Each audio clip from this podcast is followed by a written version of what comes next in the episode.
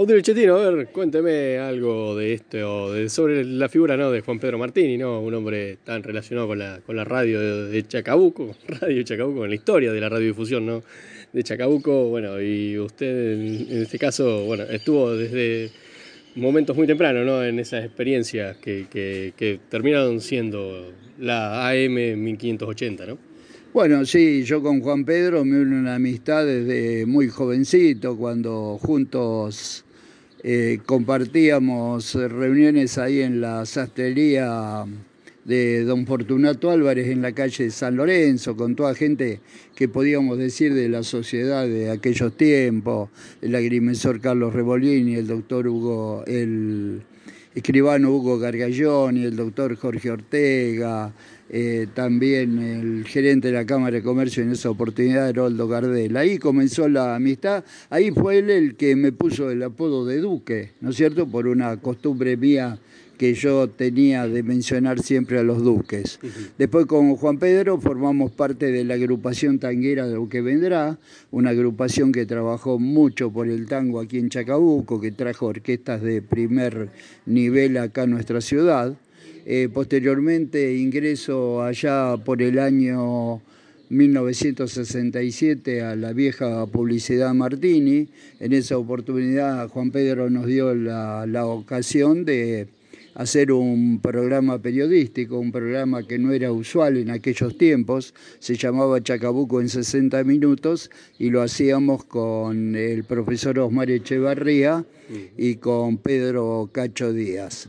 Eh, finalizada la, actividad de Publicidad Martini, puesta en marcha LT36 Radio Chacabuco un 29 de julio del año 1973, bueno, ahí comencé mi actividad en la radio. La locura mía era trabajar en radio, utilizar los micrófonos, hablar, compartir con la gente y demás. Y bueno, a partir de ese momento comenzamos con el Radio Chacabuco, el deseo de la familia Martini en su general de que Chacabuco tuviera una radio.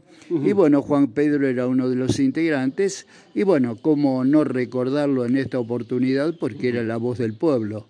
Era la voz de los que no tenían oportunidad de hablar, era la voz de la gente que necesitaba algo, era la voz de aquellas personas de vida precaria, era la voz de aquellos migrantes que ya estaban llegando a nuestro país, bolivianos, peruanos y demás, en busca de un mejor pasar. ¿eh? O sea, era la voz de todos ellos y causó su sorpresa su muerte hace, bueno, exactamente 10 años y dos días cuando se conoció la noticia, algo que nadie esperaba, alguien que, bueno, no, no pensaba en que podía ocurrir.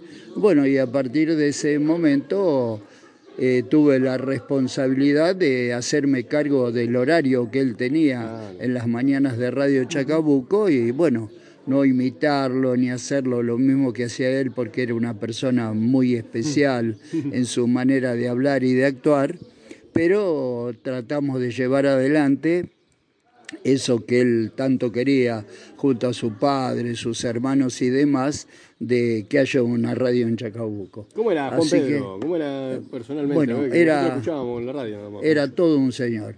Era todo un señor a pesar de algunos problemas que tenía y algunas cosas que se decía que hacía fuera de lugar, era un señor, prácticamente todos los locutores y periodistas y demás que están en la actualidad en Chacabuco, y no solo en Chacabuco, también en el ámbito provincial y nacional, salieron todos seguramente de la mano de Juan Pedro porque era era quien prácticamente nos enseñaba a todos la manera de actuar y desempeñarse, ¿no es cierto? Era una persona muy querida con todo, podía tomarse la licencia de hacer chistes y cargadas y demás a través de la radio, que nadie se le enojaba porque era Juan Pedro. Y no se eh, necesitaba mencionar su apellido, con decir Juan Pedro nomás estaba todo dicho. Así que bueno, prácticamente con él 36 años estuve dentro de la radio. Y bueno, y ahora seguimos esa lucha eh, para que se consolide eso que ellos tanto querían. Su padre, su madre, como mentores de la radio, su hermana Delma, que era locutora en Publicidad Martini, su hermano Raúl, que también luego del problema visual que tuvo a raíz del hecho que todos conocemos, también trabajó en la radio, Juan Pedro durante tantos años y ahora Andrés, su hijo, que sigue la lucha y es el actual presidente de la cooperativa de trabajo de la radio. Así que qué mejor que este reconocimiento que se le está haciendo a través de una placa recordatoria a, este querido hombre que tuvo Chacabuco y que todavía gente lo siente. ¿Cómo será que lo siente? Que en algunos mensajes que me mandan a la radio no me dicen ni Odulio ni Duque, me dicen Chocho. Así que cómo quedó pegado su nombre en la historia de Chacabuco.